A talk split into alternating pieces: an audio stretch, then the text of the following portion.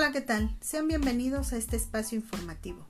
Hoy hablaremos de un tema muy importante dadas las circunstancias que estamos atravesando, objetos de aprendizaje.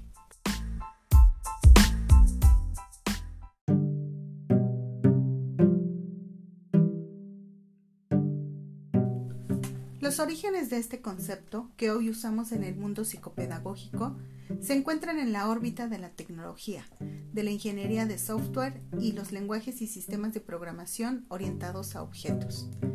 En el ámbito de los aprendizajes virtuales, podríamos considerar como objetos de aprendizaje a aquellos archivos o unidades digitales de información dispuestos con la intención de ser utilizados en diferentes propuestas y contextos pedagógicos Concretamente son archivos digitales o elementos con cierto nivel de interactividad e independencia, que podrían utilizarse o ensamblarse sin modificación previa, en diferentes situaciones de enseñanza-aprendizaje, sean estas similares o desiguales entre sí, y que deberían disponer de las indicaciones suficientes para su referencia e identificación.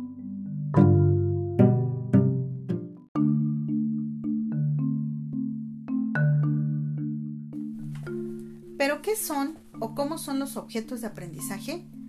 Como ejemplos de objetos de aprendizaje se incluyen los contenidos multimedia, el contenido instruccional, los objetivos de aprendizaje, el software instruccional y las herramientas de software, así como a las personas, organizaciones o eventos referenciados durante el aprendizaje apoyado por la tecnología.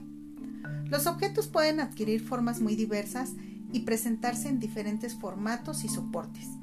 Algunos autores los organizan por niveles. El primero haría referencia a las más minúsculas unidades y los niveles siguientes van suponiendo unidades cada vez más complejas y, lógicamente, menos adaptables a otros contextos o contenidos de aprendizajes.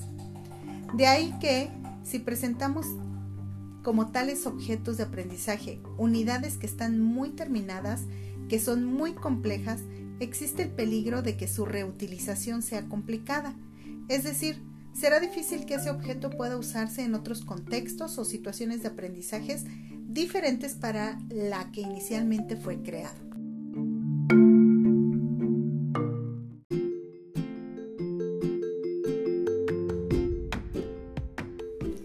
Características.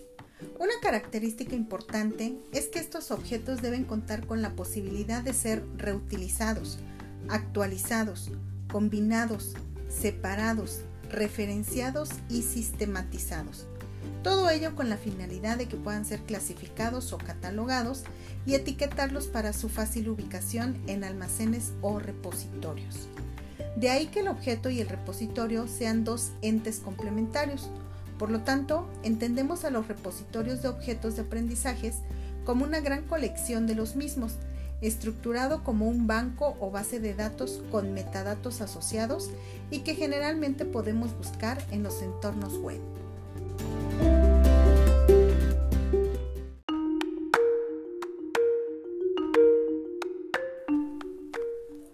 ¿Por qué usar objetos de aprendizaje? El desarrollo dinámico de las tecnologías de información y comunicación TIC en el campo educativo han provocado cambios al incorporar modalidades educativas no convencionales. La educación virtual, mediante la aplicación de plataformas que combinan encuentros asincrónicos con sincrónicos, se han convertido en modelos educativos válidos, apoyados con herramientas de Internet, con una exigencia de trabajo docente virtual mayor que la modalidad presencial, haciendo necesaria la utilización de objetos de aprendizaje como una nueva visión del manejo de contenidos, en respuesta a estos retos tecnológicos. Desafortunadamente, la pandemia nos apresuró a esta incorporación y por lo tanto puso al descubierto la debilidad en este sentido. Sin embargo, muchos esfuerzos se están realizando a nivel mundial en la generación de soporte teórico, pedagógico, tecnológico informático y metodológico para asegurar la viabilidad científica, técnica, operativa y educativa de esta nueva forma de diseño instruccional.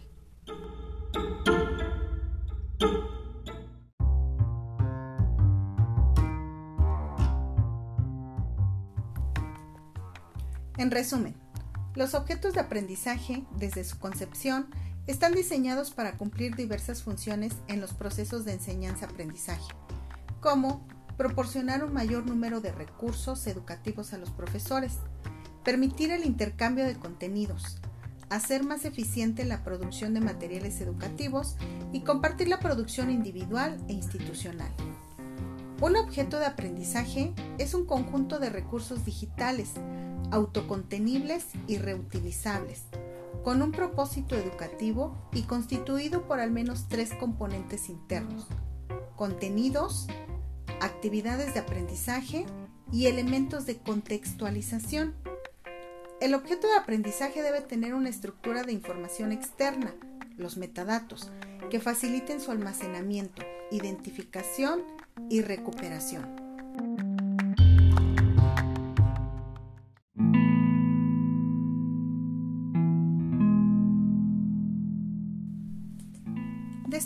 Terminamos este bloque, esperando que la información haya quedado clara y sea útil.